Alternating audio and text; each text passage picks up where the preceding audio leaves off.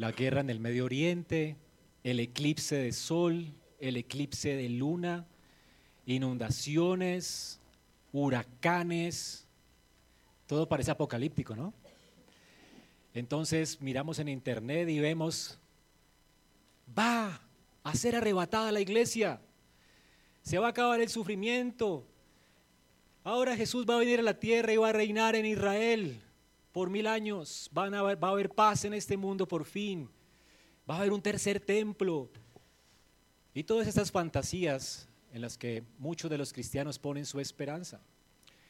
La realidad, hermanos, es que vamos a ver esta mañana en el, el autor de Hebreos, todo lo que vamos a ver a partir de ahora en Hebreos tiene que ver con esto, en resumen. Hebreos 8.1 resume todo lo que vamos a ver a partir de hoy.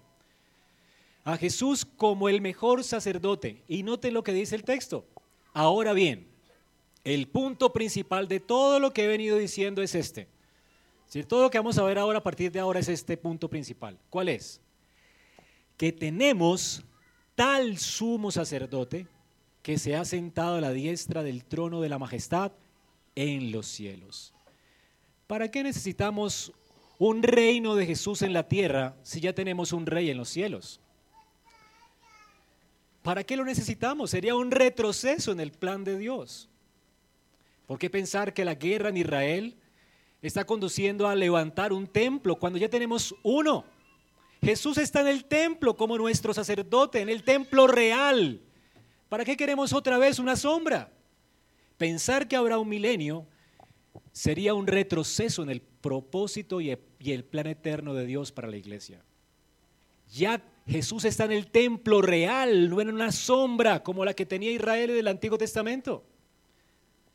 Y nosotros tenemos la esperanza de que su reino, que ya está, Él está reinando, Él está en un trono en el cielo, ese reino venga a su consumación final cuando nosotros entremos a Él en gloria, en el reposo de Dios. Y es lo que el autor nos ha estado diciendo, falta un reposo para el pueblo de Dios. Ahora, en medio de tantas cosas que están pasando hoy, también tenemos a veces cierta inclinación a pensar que las cosas van a mejorar. Tal vez venga un Bukele, un líder así mundial que va a traer paz a las naciones, y algunos cristianos posmileniales piensan que va a haber un milenio donde la tierra va a ser, va a tener una edad dorada, donde va a haber paz, seguridad, todo el mundo como que va a ser cristiano o algo así. Donde va a haber paz, la gente va a entregar sus armas. Esto es una ilusión fatídica. Y de hecho el autor nos dice aquí, y lo que estamos, ah, estamos eh, intentando leer, es que mientras esperamos ese reposo, Recuerden que lo leímos, aún queda un reposo para el pueblo de Dios. Mientras lo esperamos, todavía estamos en el desierto. Y lo que vimos la última vez en Hebreos es que nosotros tenemos que procurar entrar a ese reposo. El reposo donde Cristo está. La gloria donde Cristo está. La ciudad que Él ya ha fundado, cuyo constructor y arquitecto es Dios. Un día vamos a entrar a esa gloria. El cielo y la tierra serán uno. El reino de Cristo es celestial, no terrenal, no de la tierra. El Señor dijo, mi reino no es de este mundo.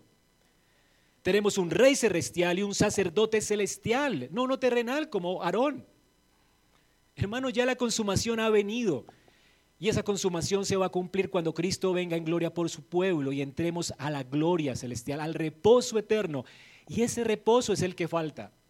Entre tanto, el autor de Hebreos compara el peregrinaje de la iglesia con el peregrinaje de Israel en el desierto. El peregrinaje de Israel era muy parecido a lo que estamos viviendo ahora. Israel tuvo que atravesar primero el desierto para entrar a la tierra de reposo. Eso era una sombra, Israel tenía que entender que era una sombra. El reposo era un ejemplo del reposo en el cielo que les esperaba también a ellos. Y es lo que el autor nos está diciendo en Hebreos 4. Dios no les dio reposo a Israel cuando entraron en la tierra de reposo. Era una sombra. A ellos y a nosotros nos espera el reposo eterno. Es decir, que ellos tenían que tener su mirada en la ciudad cuyo constructor y arquitecto es Dios. Y esta ciudad fue inaugurada con cuando Cristo entró a la presencia de Dios para sentarse en el trono de Dios y para oficiar allí en el tabernáculo real como nuestro sumo sacerdote. Hermanos, entre tanto, entre que, entre que ascendemos a la gloria de Dios, mientras esperamos eso, hoy estamos atravesando el desierto. Y es hoy donde Dios nos dice, no dejen de creer, retengan su fe. No se la dejen quitar. Están viviendo en un tiempo peligroso. Jesús dijo, en el mundo ustedes van a tener aflicción. Hermanos, no piensen que va a venir una edad dorada de la iglesia. No piensen que ustedes tendrán paz o seguridad en este mundo. De hecho, cuando piensan que hay paz y paz, el Señor dice, vendrá destrucción repentina. Porque en momentos de abundancia la iglesia muchas veces se relaja y piensa que ya la hizo. Es cuando más tienes que observar. Es cuando más tienes que velar por seguir abrazando la fe, como veremos esta mañana. Porque el que no persevere en la fe hasta el final, ese, solamente el que persevere, ese será salvo. Hermanos, tenemos que perseverar. La abundancia, la escasez, los tiempos de dificultad, los tiempos de paz, esto siempre va a estar con nosotros y siempre van a ser una tentación porque siempre estamos viviendo en el desierto. Este es el desierto. En el desierto hay valle de sombra de muerte, en el desierto hay espejismos que intentan hacernos creer que ya la sed nuestra va a ser saciada. Pero en el desierto, hermanos, tú necesitas a Dios y sus recursos, porque no hay nada para ti en el desierto. No hay esperanza en este desierto más que en Dios. Y es lo que tenía que entender Israel en su peregrinaje. Hermanos, estamos viviendo entre el ya y el todavía no. Ya Cristo está reinando, pero todavía no. Estamos orando, venga tu reino. Y entre tanto venga su reino, estamos llamados a retener nuestra fe. Y el texto que tenemos hoy nos recuerda ese deber. Retengan la fe. Pero como le dije a los niños, además, el texto nos da un poderoso estímulo. Ustedes tienen un sumo sacerdote que traspasó los cielos. Jesús, el Hijo de Dios. Qué increíble estímulo. Pero además, se nos da recursos en el desierto para poder seguir adelante y sin desmayar en el intento de servir a Dios en este desierto. Dicen, vengan confiados al trono de gracia para hallar gracia para el momento oportuno. El momento oportuno es ahora. Entre tanto llegamos al cielo, hoy necesitas gracia, gracia y abundante gracia mientras estás en este desierto. Vamos a ver entonces estas tres cosas mientras leemos Hebreos y lo explicamos. Hebreos 4, del 14 al 16. Ya que vimos el contexto. El contexto de la exhortación es para una iglesia peregrina, una iglesia en el desierto, a la cual se le dice, hermanos, teniendo pues un gran sumo sacerdote que trascendió los cielos, Jesús, el Hijo de Dios, teniendo esto, retengamos nuestra fe. Porque no tenemos un sumo sacerdote que no, no pueda compadecerse de nuestras flaquezas, sino uno que ha sido tentado en todo como nosotros, pero sin pecado. Por tanto, acerquémonos con confianza al trono de la gracia para que recibamos gracia, misericordia y hallemos gracia para la ayuda oportuna. En primer lugar, veamos el llamamiento al deber. Se nos llama aquí a retener nuestra fe. En algunas traducciones está mejor.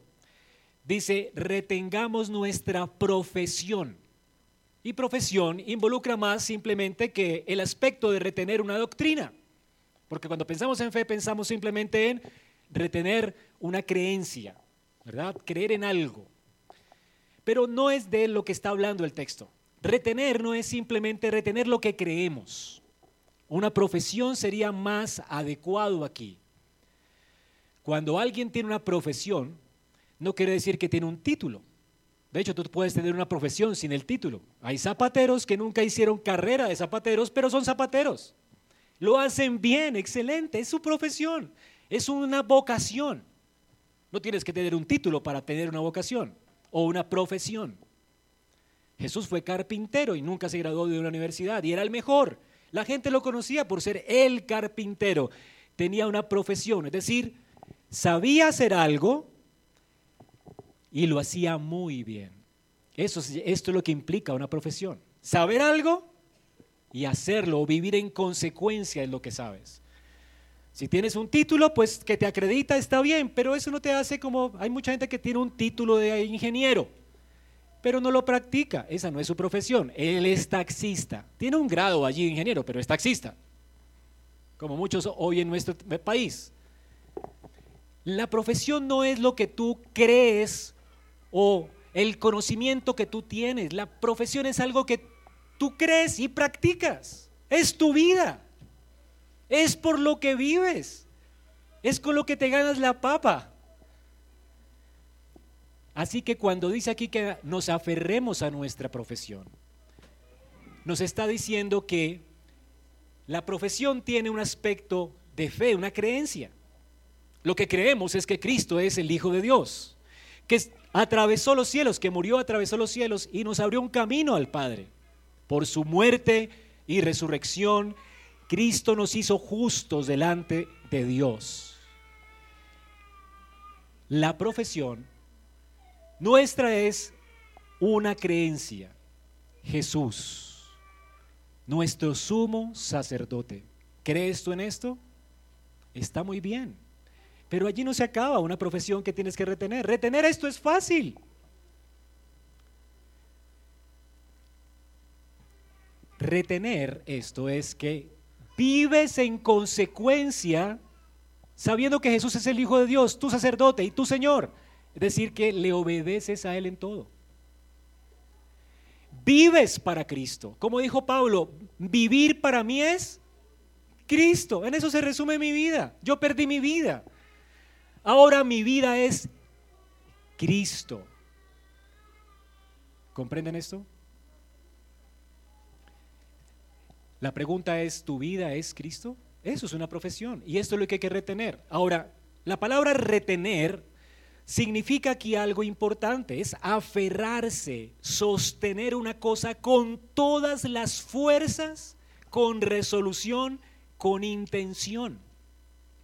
Esta palabra se usa en Apocalipsis 2.25 cuando dice, no obstante, lo que ustedes tienen, reténganlo hasta que Él venga. Es decir, no dejen que nadie lo arrebate. Lo que implica es que retener la fe es algo muy difícil. Es decir, se nos llama a retener la fe, a esta, esta profesión, a retenerla, independiente de las circunstancias terribles que vas a pasar. Todo va a querer que renuncies a eso. Es decir, a tu fe y a tu práctica. Todo se va a poner en contra de ti, todo, para que renuncies a lo que crees y a tu decisión de obedecer a Dios en todo. Todo se va a oponer a ti en este mundo caído, todo. No habrá un segundo en tu vida en que Satanás no esté con dardos de fuego queriéndote hacer abandonar tu práctica cristiana. No habrá una ocasión en tu vida donde personas a tu alrededor no te harán la vida de cuadritos para que renuncies a tu fe y actúes como un blasfemo. No habrá un día de tu vida donde no tengas problemas con tu propio corazón. A una niña le dijeron alguna vez, oye, tu cristianismo me da risa.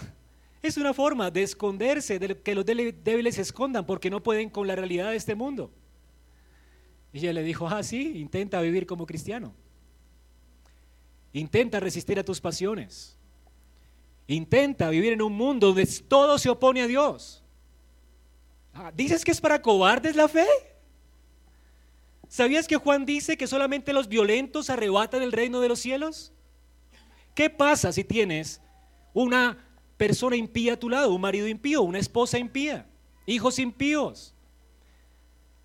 Esas personas serán usadas por Satanás para hacer todo lo posible, para hacerte renunciar a tu profesión. Es decir, tú crees que Cristo es tu Señor. Y como tu Señor, Él te dice que ames a tus enemigos y se convierten en tus enemigos. Te lo van a hacer difícil. Vas a querer abandonar esa relación, divorciarte. Pero ¿sabes alguien que tiene una profesión de fe y que la retiene hasta el fin? nunca sale de su boca me divorcio. Él va a estar así, aquí me quedo. Esta persona no me va a mover de aquí. Voy a ser fiel hasta que la muerte nos separe. Y si el problema soy yo, pues que yo muera. Pero jamás abandonaré mi familia. Jamás. Esto es retener tu profesión. Contra toda oposición. Tú vas a seguir amando a una persona aunque se convierta en tu enemiga. Vas a seguir orando por ella, a servirla, a orar a Dios para que te siga dando gracia, para tratarla con amabilidad, para con blandas respuestas. ¿Tienes un, un trabajo duro? Es fácil renunciar, ¿verdad? Pero cuando te has dado tu palabra y te has comprometido con algo, tú no renuncias a la profesión. Mi sí es sí, mi no es no, me comprometo hasta el final con esto. Hoy los jóvenes abandonan todo. No es posible ser cristiano y abandonar y dar tu palabra por algo y salir con nada. No es que me pagan poquito, es que es difícil. ¿Quién dijo que las cosas son fáciles? Estamos en, generación de cristal, ¿verdad? Todos se rompen. Hermano, la, Biblia dice que esta, este, este, esta fe, nuestra fe es para los valientes, para los violentos consigo mismos. El cristiano no renuncia. Se ha dado su palabra, allí se mantiene. Esto es ser cristiano. Si se ha comprometido en una relación, allí se mantiene.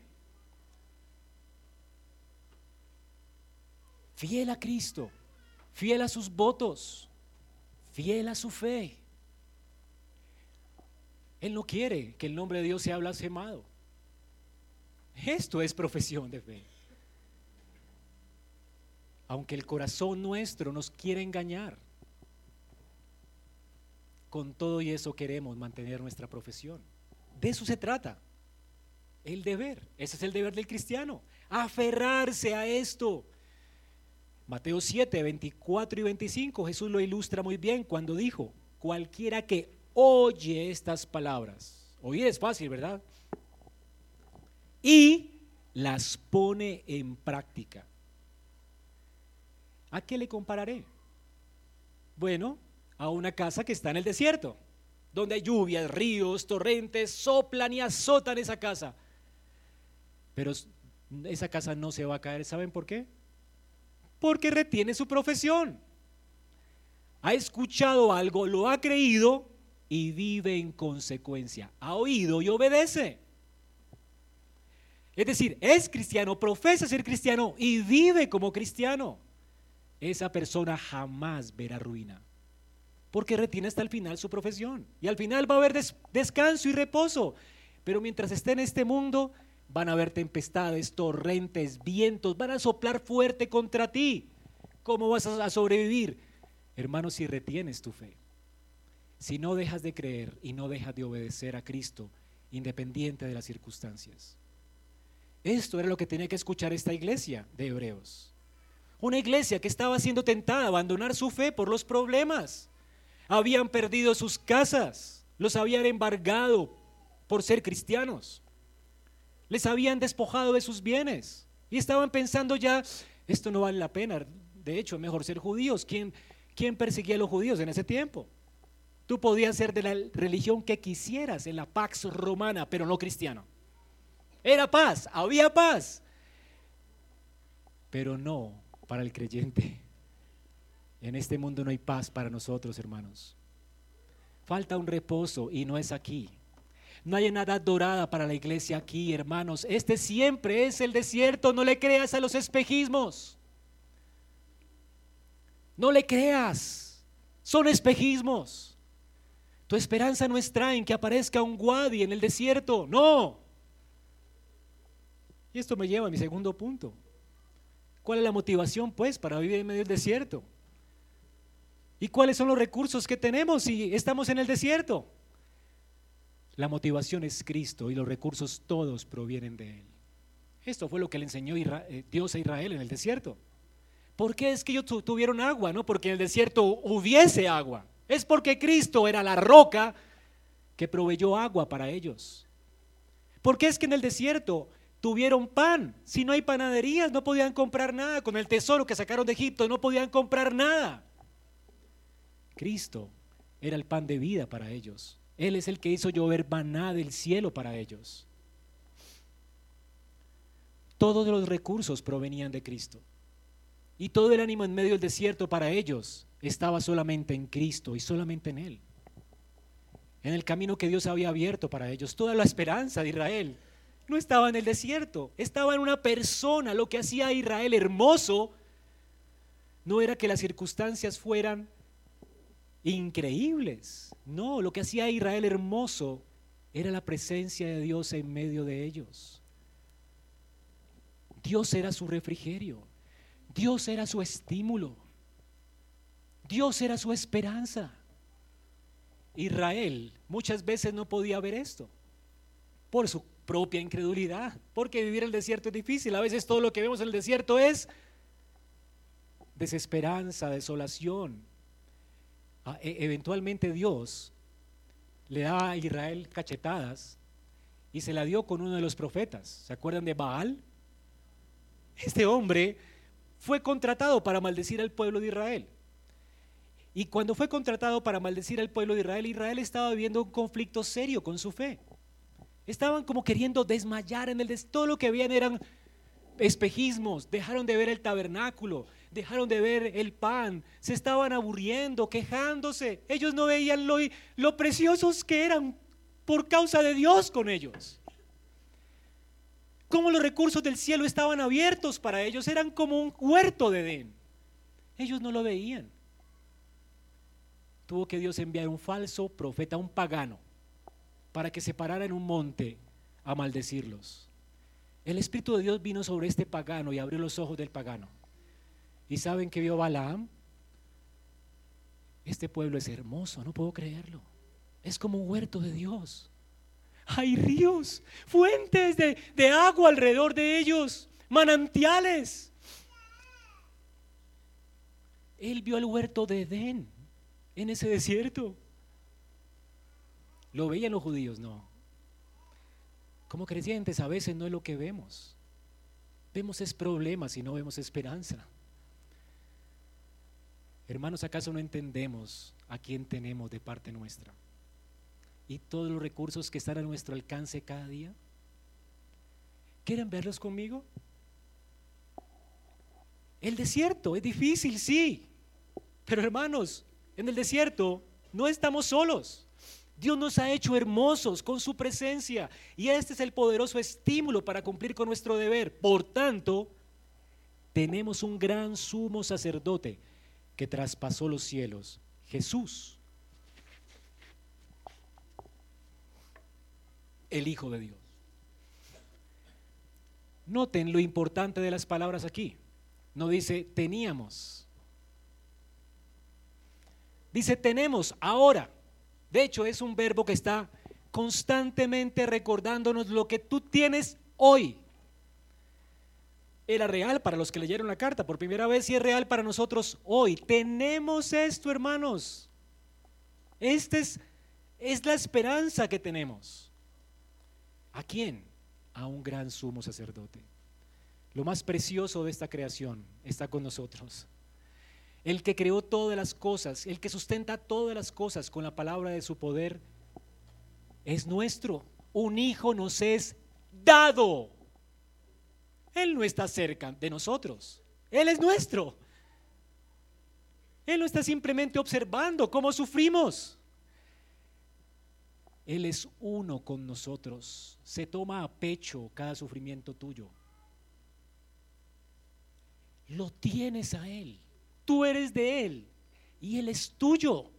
Lo tenemos. A propósito, tenemos un gran sumo sacerdote.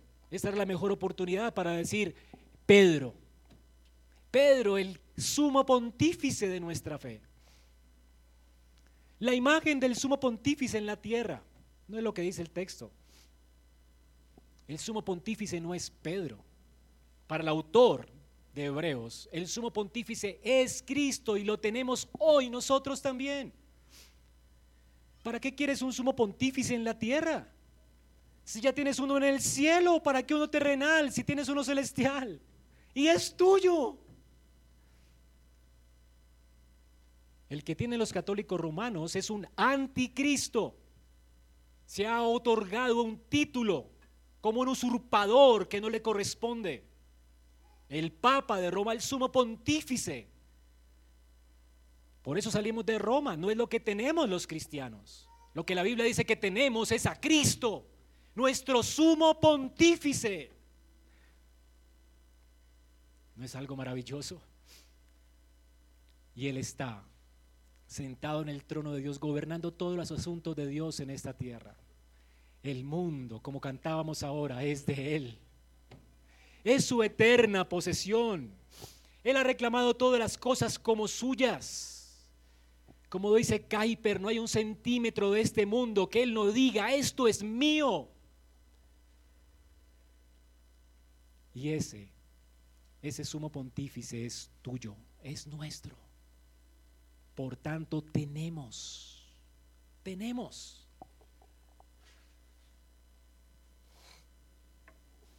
Ahora, ¿por qué esto es un poderoso estímulo? Tenemos que entender qué significa un sacerdote. Bueno, es un poderoso estímulo porque la Biblia dice que separados de Él nada podemos hacer. Él es como la vid y nosotros los pámpanos no podemos dar frutos sin Él. Pero ¿qué es un sacerdote, un sumo sacerdote? para el entendimiento de Israel. Muchos en Israel estaban pensando, oye, es mejor regresar al... Eh, se veía muy hermoso el, sumo pontífice, ¿verdad? El, el que representaba la línea de Aarón, que cada año presentaba una ofrenda de expiación por él, por el pueblo, y luego entraba al lugar santísimo con la sangre del cordero que expiaba, y luego salía y bendecía al pueblo, y eso se veía tan hermoso. Y el pueblo tenía un año más de saber que la gracia de Dios les acompañaría siempre. ¿Saben qué está diciendo él acá, hermanos? No, no, no, no es absurdo lo que están buscando. Renunciar a Cristo cuando tenemos ya lo real. ¿Saben qué era el templo y los sacrificios en el templo? ¿Y quién era Aarón como sumo sacerdote? Era una sombra. Cristo es la realidad. El templo es una sombra del templo celestial y Cristo está ahora como sumo sacerdote en el templo celestial, en el tabernáculo celestial. No en una sombra. Y él no es como Aarón, Aarón es de la tierra. Aarón venía del desierto como un hombre del desierto. Él era uno del desierto como nosotros, un peregrino más que podía desfallecer en el desierto. Él no era un hombre del cielo. Él venía del desierto, a las puertas del templo, a las puertas del tabernáculo. Y como un hombre del desierto, lo único que podía hacer era obedecer a Dios y hacer sacrificios de expiación. Él escogía tres corderos, uno por él y su familia para poder expiar sus pecados, porque ¿saben qué? Era un pecador. Era susceptible a la muerte, igual que nosotros. Luego de ofrecer sacrificios por sus pecados, de los dos chivos expiatorios, él ponía sus manos sobre uno, confesaba los pecados de Israel y por medio de, esa ofrenda Dios perdonaba los pecados de Israel y los transfería al animal. Y el animal quedaba vivo. Echaban suerte, si la suerte caía sobre ese animal, ese animal quedaba vivo y era despachado al desierto. El desierto era, en, en la cultura hebrea era como el infierno siempre que ve la palabra oriente, era despachado al oriente, era como ir al infierno. Es decir, todo el juicio de Dios recaía sobre ese animal. Y ahora se hacía una ofrenda de purificación por el pecado, un holocausto. Ese holocausto, la sangre de ese animal era derramada. Luego el sacerdote entraba con esa sangre del animal y la rociaba sobre un propiciatorio donde estaba el trono de Dios en la tierra y solamente ocurría una vez al año. Ojo con esto. Los hijos de Aarón intentaron hacerlo antes de eso y se acercaron allí a ese lugar y murieron. Y Dios les dice, nunca más se acerque a alguien allí, sino cada año y solamente un hijo de Aarón decir uno de ustedes que va a ser el sumo sacerdote que Dios escoja. Uno y cada año. Israel podía acercarse y tener intimidad con Dios cada año. Y con la sangre de expiación de ese sacrificio, rociada, que señalaba que la vida de ese animal, la sangre representaba la vida de ese animal. Y la sangre era la forma en que se purificaba Israel y se purificaba lo que Israel había profanado en el santuario de Dios, en la casa de Dios. Pero también te representaba a ti como adorador. De manera que tú como adorador eras llevado hasta el trono de la gracia para hallar oportuno socorro en la presencia de Dios. Cada año. Y luego salía el sumo sacerdote para estimular al pueblo con una insignia en su frente que decía santidad Jehová y vestido como un hombre del cielo. Era un vestido simplemente, él era un hombre de la tierra, pero su vestido reflejaba el cielo mismo, oro, plata, eh, perlas preciosas, era como un huerto allí, era un disfraz simplemente. Lo hacía ver como un extraterrestre, alguien del, alguien del cielo. Y se paraba de la congregación y le decía, paz a vosotros. Israel podía vivir otro año más sabiendo que Dios estaba bien con ellos. Qué increíble, ¿verdad? Una vez al año. ¿Para qué quieres regresar allá? Cuando ellos todo el tiempo tenían que hacerlo cada año, cada año, porque era un sacerdote terrenal. Hermanos, el, el autor dice que ya tienes uno celestial.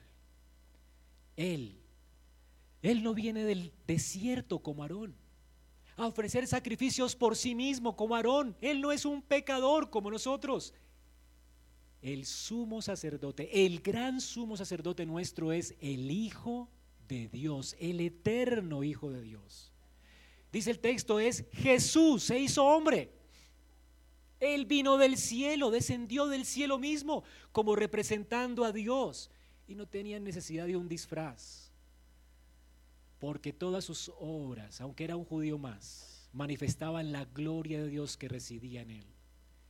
Si querías ver a Dios, podías verlo en la faz de Jesucristo caminando en esta tierra polvorienta bajo maldición. El que me ha visto a mí, dijo Jesús, ha visto al Padre. ¿Sabías? Y entonces, Él mismo fuera del campamento, como se ofrecían los sacrificios. Padeció en la cruz del Calvario para presentar a Dios expiación por nuestros pecados con su muerte. Así fue enviado al infierno, pereció bajo la ira de Dios y se cumplió lo del chivo expiatorio, que era enviado al infierno. Cristo sufrió el infierno en la cruz del Calvario. Toda la ira de Dios fue sobre él. Y luego, esa sangre derramada, cuando él dijo, consumado es, él llevó nuestras vidas santificadas por la expiación a la presencia de Dios como nuestro representante.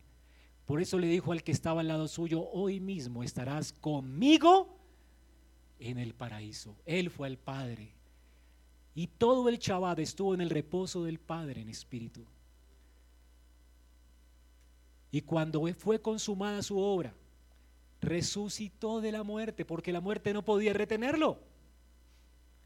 Él, siendo Dios, ofreció su vida por nosotros, nos presenta santo delante del Padre, nos santifica con su sangre. Luego aparece resucitado y las primeras palabras para sus discípulos y la iglesia fue paz, paz. Un solo sacrificio ha hecho perfecto al pueblo de Dios. No necesitas más. ¿Y sabes qué hizo luego? Ya el velo se había roto, ya no hay gloria en el, templo. ¿Para qué quieres uno terrenal? La gloria del tabernáculo terrenal ahora cae sobre el tabernáculo celestial que es Cristo. Y Cristo derrama su gloria sobre la iglesia en Pentecostés. De manera que la iglesia está unida entrañablemente a Él. Es una con Él. Y la iglesia puede tener comunión constantemente con Dios. No tienen que irla a buscar cada año. Vas a reemplazar un ministerio terrenal por uno celestial. ¿Para qué quieres un papa? Tú ya tienes un vicario que intercedió por ti delante de Dios. uno que aboga por ti delante del Padre, uno que ha derramado el cielo en la tierra sobre tu corazón para que tú seas templo de su Santo Espíritu, para morar en ti y acompañarte siempre. ¿No es un aliciente esto? Tú nunca estás solo. Además, dice aquí, que este sumo sacerdote se compadece de nosotros, de nuestras necesidades. Noten lo que dice el texto. Él puede compadecerse de nuestras flaquezas. Leímos de la persecución de el apóstol Pablo a la iglesia antes de su conversión. ¿Recuerdan? ¿Qué le dijo Jesús cuando iba camino a Damasco? Saulo, Saulo, ¿por qué persigues a la iglesia? No. ¿Por qué me persigues a mí? Él se toma a pecho las cosas que tú sufres. Él llora por cada dolor que tú sientes. Él no se compadece como los amigos de Job, como si el dolor no fuera de ellos. El dolor de Él es tu dolor. Cuando Pablo estaba sufriendo persecuciones y estaba encadenado, lacerado, completamente lacerado, él decía, hasta ahora yo no he sufrido, no he padecido todos los padecimientos que Cristo puede padecer. Pablo estaba convencido que su padecimiento lo estaba padeciendo el Hijo de Dios. Él se sentía tan unido a Cristo, sentía tanta empatía con su sumo sacerdote, que su dolor era el dolor de Él. Él sufre contigo en el desierto. Cada insulto que recibes es una afrenta contra el Señor. Por eso Él dice, mejor alguien que se meta con un pequeñito mío, alguien que te insulta a ti. Esas personas que se atreven a hacerte la vida de cuadritos. El Señor dice, mejor que se aten una piedra de molino en el cuello y se echen al mar, porque yo me voy a vengar de ellos. Voy a pisotearlos como el lagar. Si tú entiendes esto, ¿sabes con cuánta misericordia tendrías que ver a tus enemigos? El Señor no puede ser burlado. Cada insulto contra ti es un insulto contra Él.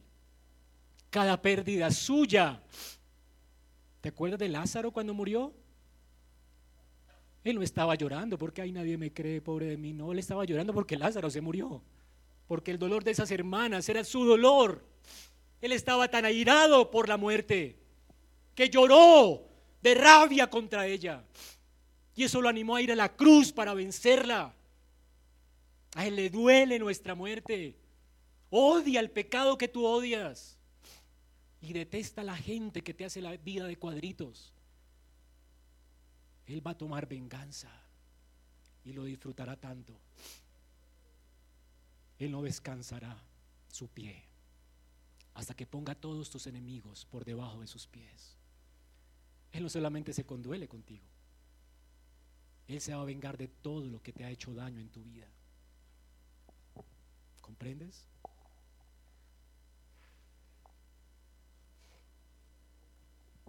Su afrenta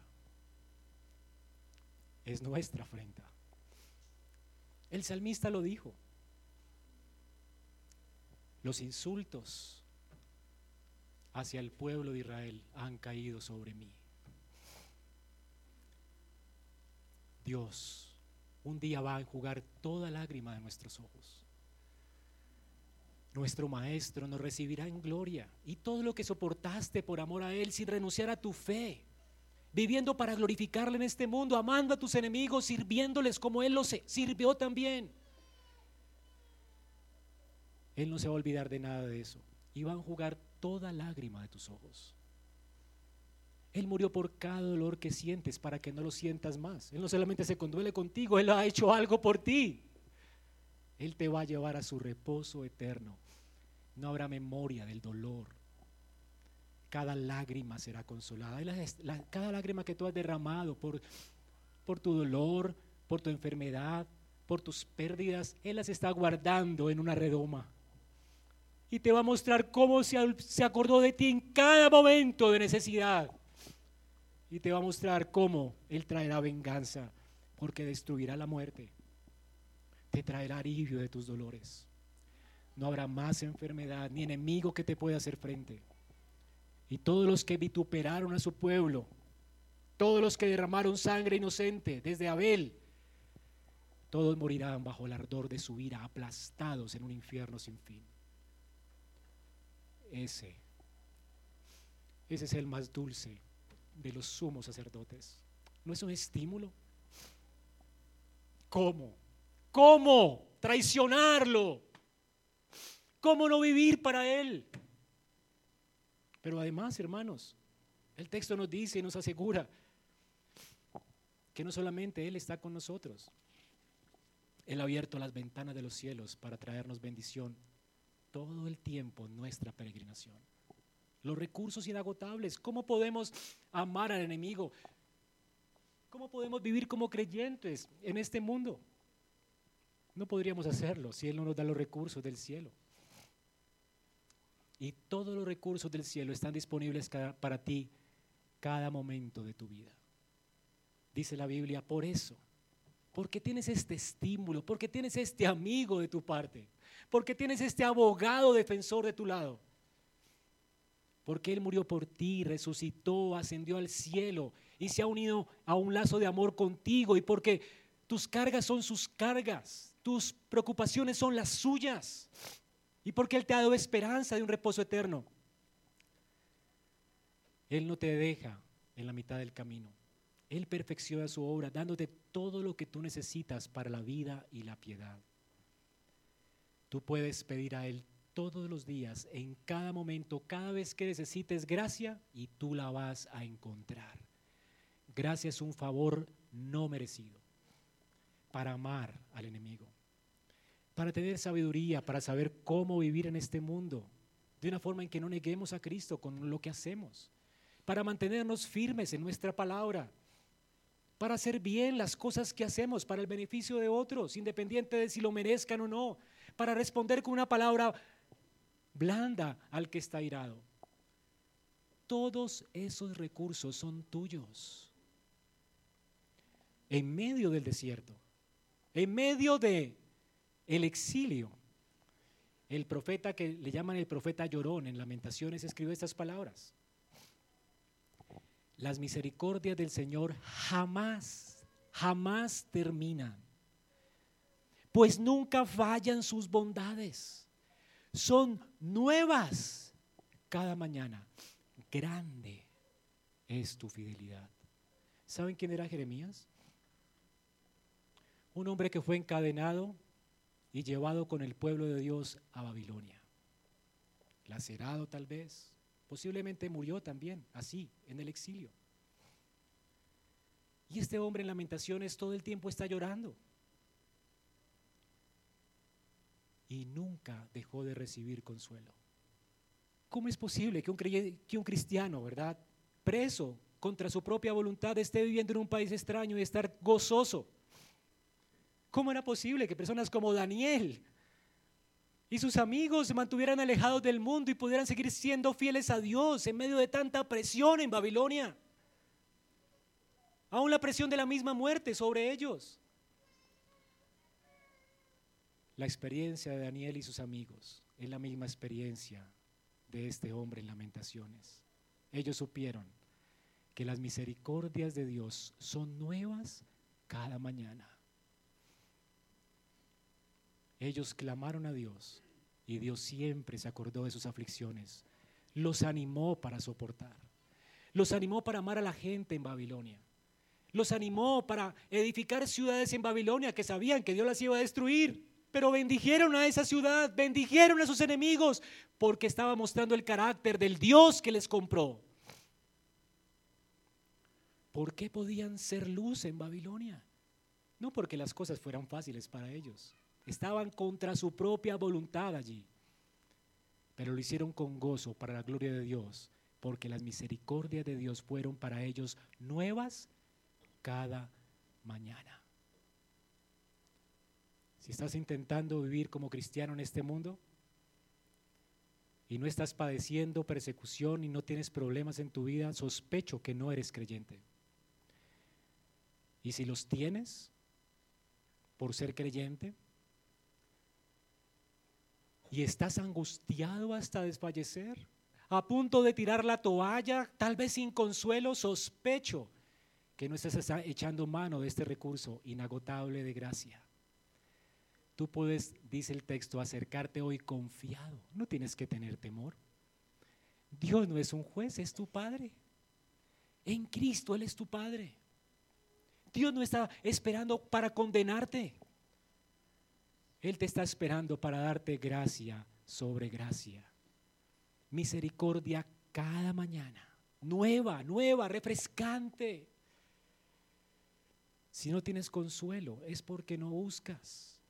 El que busca, encontrará. El que llama, se le abrirá. Vosotros no tenéis, dice Santiago, ¿por qué no pedís? Y cuando pedís, pedís mal. Cámbiame el marido, cámbiame la esposa. Si tuviera, pide mal para sus deleites. ¿Quieres estar tranquilo en este mundo? ¿O quieres glorificar a Dios en este mundo? Pide entonces bien. Ayúdame a amar a mi enemigo. Ayúdame a amar a mi enemiga. Ayúdame a bendecir a los que me maldicen. Ayúdame a ser un cristiano, Señor, y a reflejar tu luz mientras esté aquí y a llevar tu sufrimiento con gozo, sabiendo que mi sufrimiento es tu sufrimiento. Yo quiero padecer contigo, porque no habrá gloria sin padecimiento. No habrá descanso sin cruz. Todo el que quiera venir en pos de mí, dice el Señor, que se niegue a sí mismo, tome su cruz cada día y sígame. Y esa cruz es difícil y no la puedes soportar si, si tú no estás buscando gracia todos los días. ¿A dónde va a ir Israel? Si todos los días llovía maná para saciar su hambre. ¿A dónde iría Israel en el desierto? Ah, tras espejismos, cuando había una roca que les alimentaba. ¿A dónde irás tú como cristiano cuando te sientas en depresión? ¿Buscarás el, espejismo de la pastica mágica para que te atenúe la depresión? ¿Irás tras la locura de este mundo? ¿Te enajenarás en las novelas para inventarte un mundo imaginario que no es real? ¿Saben que en las novelas se presenta un mundo imaginario donde hay un príncipe azul, verdad? Los príncipes azules no existen, todos los hombres son sapos y no van a cambiar. Déjale eso a las películas. Y las princesitas tampoco existen, hermanos. Aquí todos nos vemos feos. Y si somos hermosos es por causa de que Cristo nos ha revestido de su gracia. Cambiar de relación no te hará feliz. Son espejismos. Y aquí somos especialistas en esto, ¿no? El realismo mágico. Los colombianos somos místicos. Aterriza, hermano. Está rodeado de gente igual que tú. Terrible. Terrible. Y este mundo es terrible. Aterriza. No mires espejismos, mira a Cristo. Él es la roca de la cual brota agua para saciar tu sed. Una pasta no te ayudará. Un psicólogo es un espejismo.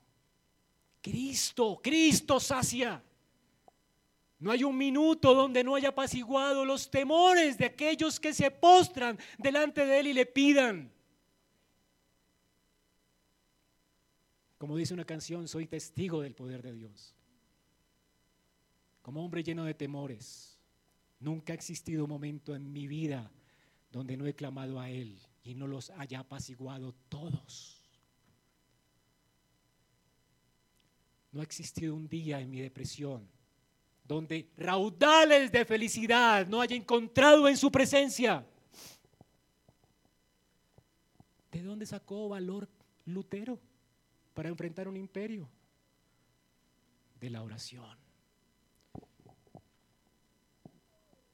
Para contarles, ilustrarles esto, déjeme terminar con el testimonio de Dietrich. Era un socio de Lutero. Le escribió a Melantos esto cuando estaba Lutero en la dieta de Habsburgo.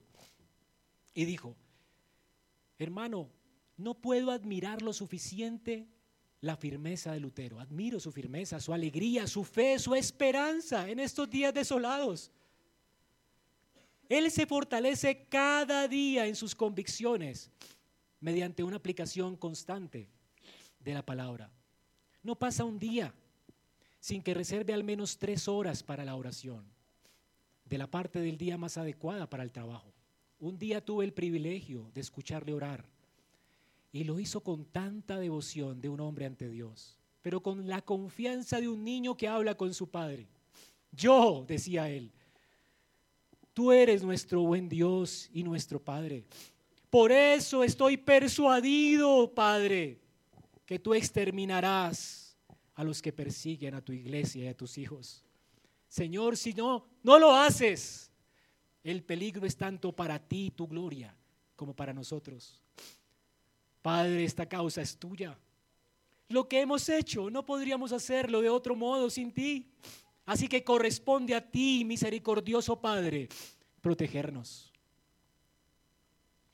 En Dios haremos proezas.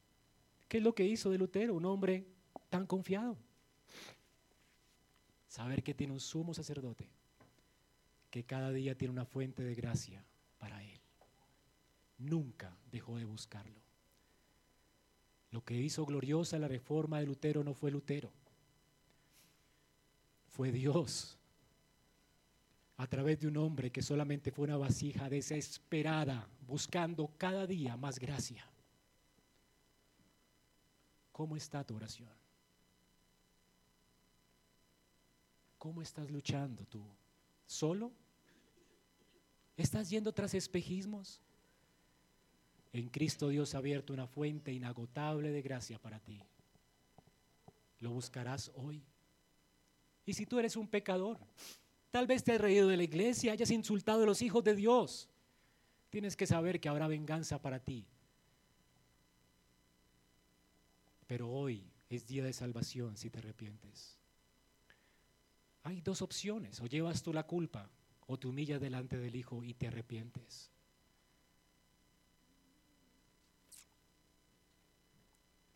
¿Te arrepentirás de tus pecados? ¿Pondrás tu confianza en el único que puede abogar por ti delante de Dios? ¿Te asirás a Él para que Él te dé gracia sobre gracia? Si no lo haces hoy, te lo aseguro, no habrá misericordia para ti jamás. Hay solo un camino al Padre y es Cristo. Hay solo un mediador entre Dios y los hombres, y ese es el Hijo de Dios. Te lo ruego, cree en Él. Y de tu interior correrán ríos, ríos de agua viva, que saltarán hasta la vida eterna. Nunca tendrás sed. Él la sacia completamente. Él da todos de estos dones celestiales abundantemente y sin reproche. Vamos a orar. Padre, gracias por Cristo. Gracias por nuestro Salvador y Redentor. Gracias porque no solamente nos das una orden de retener nuestra fe hasta el fin, pero además nos alienta sabiendo que nunca te apartarás de nosotros y que todo nuestro dolor es tu dolor y nuestros padecimientos tus padecimientos, pero además has abierto una fuente inagotable de recursos para nosotros. Todo lo podemos en Cristo que nos fortalece. Por eso a ti la gloria, Señor. Gracias por salvarnos. Gracias por alentarnos. Y gracias porque nos harás perseverar en la fe hasta el fin. Señor, ayúdanos. Ayúdanos a ser violentos. A retener la fe hasta el fin y a echar mano de los recursos que has abierto para nosotros en Cristo. Ayúdanos a ser personas de oración como Lutero y como los muchos que a través de la historia han perseverado y han alcanzado las promesas del reposo. Señor, que nuestro pie no dé tregua hasta ver que aún el último enemigo nuestro, que es la muerte, se ha destruido por ti, puesto debajo de nuestros pies. Ayúdanos a no descansar hasta encontrarte en gloria. Te lo rogamos en Cristo. Amén.